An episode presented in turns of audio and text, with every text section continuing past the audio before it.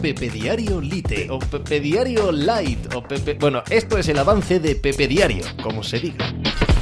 Hola, ¿qué tal? Hoy estamos a viernes 26 de mayo del año 2023. Ganaron los Boston Celtics a los Miami Heat ayer en el quinto partido de las finales del este de esta temporada en la NBA y dado que se habían puesto 0-3 este 2-3 en el marcador nos aboca a dos días de absoluta locura y frenesí en cuanto a las ilusiones por parte de los Boston Celtics de ser el primer equipo en toda la historia de la NBA que es capaz de remontar un 3-0 en contra en unas series de playoff. Puede ser, puede ser, en ninguno de los casos anteriores, de los 150 casos anteriores en los que un equipo se puso 3-0 y de ellos, en los tres en los que un equipo logró igualar a tres las series, Nunca habían jugado el séptimo en casa. Es por todo eso, por el juego de los dos últimos partidos, sobre todo el de esta noche, sobre todo la, bueno, la superioridad con la que Boston volvió a poner sobre la mesa que en principio debería ser mejor equipo que los Heat, en lo que se basan todas las especulaciones